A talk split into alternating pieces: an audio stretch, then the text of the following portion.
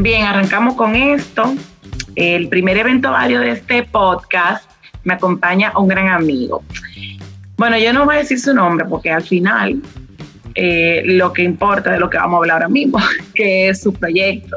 Mentira, él se llama Alf Álvarez y está con nosotros en nuestro primer podcast de Moon y él nos va a hablar de un proyecto que nosotros queremos mucho, abrazamos, admiramos y que yo estoy 100% segura que él nunca pensó que eso le iba a dar tanto resultado y que iba a llenar tanto su profesionalidad. Alf, cuente todo. Bienvenido a Hola, Mariela. Qué bien saber de ti. Qué bueno que, estás en esto de los podcasts. En algún momento también yo quiero meterme en este mundo, pero es como otro, otra bestia que uno despierta. Eh, sí, eh, estoy aquí contigo. Gracias por recibirme. Estoy listo para cualquier pregunta. No importa si es psicológica, sexual, eh, del mundo, del no mundo, whatever. ¿Has picado a través del Snack Report? Esa es la primera pregunta. Ah, claro. Bueno, lo que, estaba, que estaba pensando que tú dijeras cuál es el medio, porque no sé si era a ti que te correspondía, ya que tú me estás dando la bienvenida. Pero sí, yo soy, eh, digamos que estamos trabajando este medio relativamente nuevo, que se llama el Snack Report.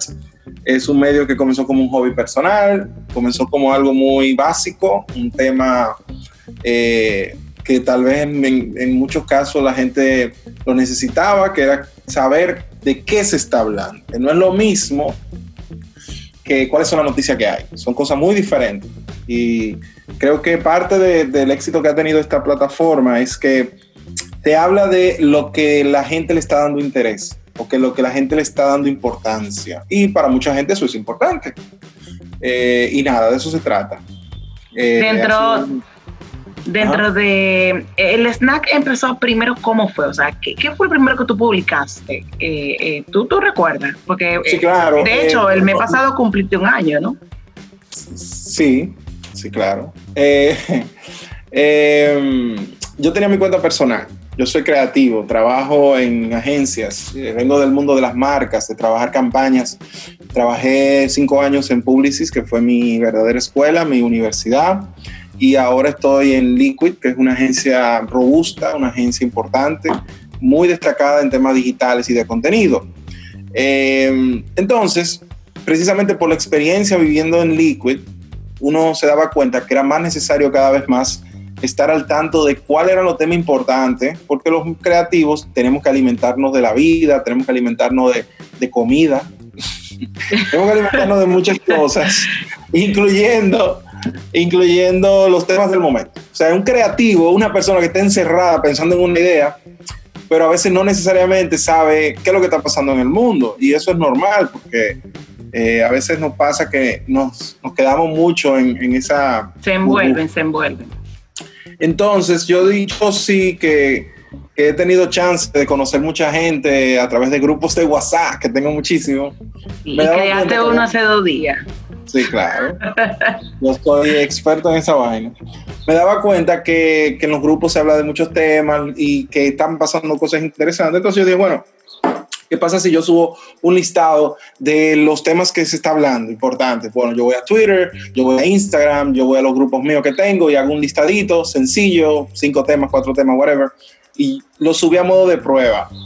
Porque hubo un día que pasaron como cinco cosas al mismo tiempo. Y eso me sorprendió, y como que, wow, se está hablando demasiado de muchos temas, tal vez mucha gente no lo sabe, déjame subir estos temas para que la gente se ponga al día. Y la respuesta fue muy positiva, o sea, la gente le fue, le gustó, le encantó. Yo tenía una cuenta, para que tú tengas entendido, de 200 seguidores. O sea, esa era mi cuenta personal.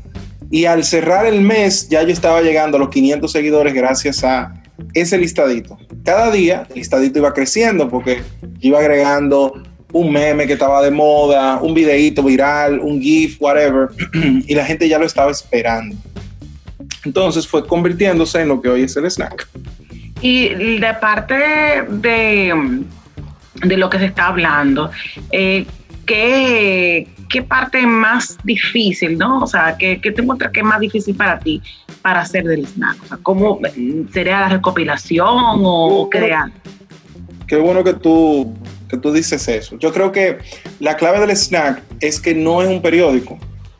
pero tampoco es una cuenta de memes, pero tiene todo eso. ¿Por qué? Porque quien lo hace es un creativo. o sea, no, no, con esto no estoy diciendo, o sea, yo soy creativo por oficio, o sea, a mí me pagan por ser creativo, porque eso es lo que yo hago como publicista. Entonces, el input del snack sale distinto porque yo vengo de un foco diferente. Es como que tú pongas a un doctor hacer periodismo. ¿Qué haría el doctor? Evidentemente, uniría el mundo que él, de su conocimiento de, medicina y trataría también de unirlo con un mundo más periodístico, ¡pum! ¡Voilà! Y ahí sale un medio. Pasa lo mismo con Pictoline, que es una cuenta mexicana muy conocida. Eh, el dueño de Pictoline o el creador es un diseñador muy bueno, un diseñador que hacía viñetas y humor gráfico. Y cuando él decide hacer esta cuenta informativa, ¿de qué se trata la cuenta? Bueno, de humor informativo, pero es como entre periodismo, entre diseño. Entonces eso mismo pasa con el snack. Yo soy creativo, por lo tanto trato de que todos mis posteos tengan algún tipo de creatividad mientras hacemos la noticia, algún tipo de meme, algún tipo de whatever. Entonces, ¿qué se me hace más difícil? Las noticias que son muy profundas y muy serias, porque a veces uno le quiere buscar un ángulo diferente, esas noticias que a veces son legales o esas noticias muy económicas, y también que se hace difícil el traducir noticias. Es un gran reto porque uno no sabe de todos los temas, entonces para eso uno se, se, busca un amigo, mira, ¿qué quiere decir esto? etcétera. Pero uno, con el día a día, uno va aprendiendo mucho. El snack se trata de, yo en este caso, el equipo del snack, poder facilitarle la vida a mucha gente que no tiene tiempo o no quiere indagar demasiado sobre un tema, porque entiende que tiene... Tú sabes que yo veo que ustedes tienen mucho equilibrio, o sea, aún a pesar de que dan noticias, pero generan cierto equilibrio, la gente puede tener una, se puede desestresar, como se puede reír, como, como puede conocer, o sea, es como bastante ecléptico eh, el, el snack, yo creo que que eso le ha dado también un plus. La gente disfruta mucho la cuenta, porque eso es, aunque, aunque se informa, pienso que la gente la disfruta la cuenta. Sí, eh, la disfruta mucho. Eh, yo creo porque le está dando algo. Y ahí va mi, primer o mi segundo consejo de, esta entrevista a quienes hacen contenido así.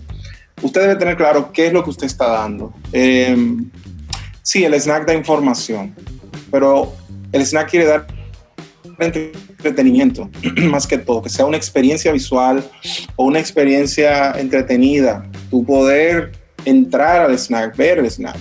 ¿Por qué? Porque eh, cuando tú das algo muy valioso, se nota, se, entiende distinto. Entonces, eh, no es solamente, ah, no, yo doy información, no, todo el mundo da información. Todos los medios dan información. Ahora, ¿cómo tú la das? Ahí que está la, la clave. Sí, cómo, eh, el cómo. La clave está en el cómo. el tema está en el cómo, no, el tema está en el qué y en el cómo. Pero yo prefiero impulsar el cómo porque es lo más fácil que todos podemos llegar. Bueno, Mira. El qué, el qué es simple, el qué del snack es cuáles son los temas que la gente le está dando importancia y yo lo voy a buscar. O sea, el snack trabaja, tiene un reason why, el snack trabaja para que tú no te quedes fuera de una conversación. Pero cuando digo tú no te quedes fuera de una conversación, es el target al que el snack le habla, porque ahí está otro tema. El snack no necesariamente le habla a gente muy mayor, por ejemplo, que ojalá que sí, pero sí está muy de la mano con eh, los temas más jóvenes, con, personas quizá en un rango de 25 a 40 años, eh, que si la música, que si el dembow, que si lo último que dijo eh, el alfa, que si no sé quién, que no sé cuánto. Está muy envuelto en eso. Entonces, para si plagio, que si quién plagió. Para esa gente, el snack intenta ser su traductor cultural de Internet. Eh, y ese es el gran qué del snack. No, y también que la gente, mira, por ejemplo, la gente el otro día me pregunta, ¿y qué es lo que significa no estar listo para esta conversación? Pero antes de preguntarme eso, dijeron, dime la cuenta del amigo tuyo, por favor, que él estaba explicando ahí, que él lo puso, de que ustedes no están listos para esta conversación. Y ya la gente está esperando que tú dijeras. O sea, te lo digo por... Exacto con, ese caso, a mí me llamó la atención porque uno que está detrás de las cosas, eh, eh, elaborando noticias o produciendo cosas, uno le ve más carne a un contenido que a otro, a un tema que a otro. No dice, ok, aquí hay mucha carne, perfecto. Cuando llegó el, el link, eh, perdón, el meme de, de, los africanos en el ataúd, eh, yo dije, no, aquí hay mucha carne, porque son africanos, viven en, están en África, evidentemente tiene un origen, tiene una ciudad de donde se hace, es un servicio que ellos prestan, ellos viven de eso tiene, tiene mucho tiempo, yo creo que empezó en 2003, se hizo viral primero en 2017 y volvió a hacerse viral ahora con todo este tema del coronavirus. O sea, tiene mucha carne, mucho de donde agarrar. Cuando yo vi lo de no estás listo para esta conversación, yo lo vi como algo ligero, algo sencillo, muy parecido a excelente servicio o muy parecido a se iba a decir y se dijo. Se tenía eh, que decir y se dijo. Se tenía que decir y se dijo. que mucha gente no se preguntó de dónde venía esa vaina. Sin embargo, yo creo que ahora eh, la gente sí está generando esas dudas porque quizá tiene mucho tiempo que ver el celular en cuarentena, quizá eh, quiere escapar de los temas negativos que hay alrededor. No sé, la gente le está dando mucha importancia a temas eh, que parecen sencillos. Entonces a mí me llegó mucha gente preguntándome, ¿cuándo tú me vas a explicar lo de... que se está listo para esta conversación. Lo, de, no estás listo para esta conversación. Y yo, pero es que yo, pensando, pero ¿para qué yo voy a hacer eso? Ahí no hay carne, eso es simplemente una frase, debió decirlo quizá un tuitero y se hizo viral, whatever. Bueno, entonces tanto me fuñeron que yo comencé a investigar y no encontré nada. O sea, evidentemente se, se entiende, o sea, tú que estás detrás de, de toda esta vaina, tú te das cuenta cuando un meme tiene mucha carne y cuando no. Entonces me di cuenta que no había nada, sin embargo, uno tiene a sus amigos muy cercanos y yo pregunté en mis grupos y una amiga mía, Paola de la Rosa, sí me dijo, mira, ese era un meme viejo de Black Twitter. Eh, Black Twitter es un, un, mundo aparte en Estados Unidos de, las personas afroamericanas que, que, tuitean y que ellos decían precisamente, you're, you're not uh, prepared for have this conversation.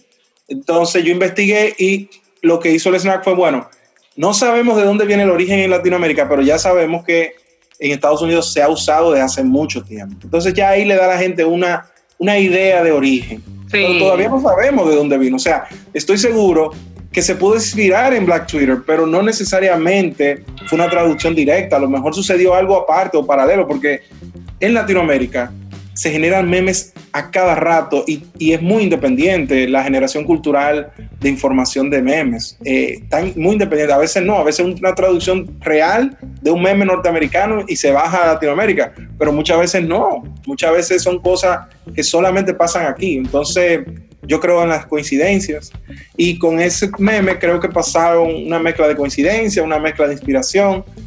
Pero Tai, y para responder tu pregunta, sí, la gente ahora mismo está buscando mucho el origen de muchas cosas. Sí, mira, eh, Alf, ya para cerrar la conversación, ¿cómo tú ves el Snack Report, supongamos, el año que viene? Porque aunque estamos en un proceso un poco difícil como país, pero como mundo, ¿no?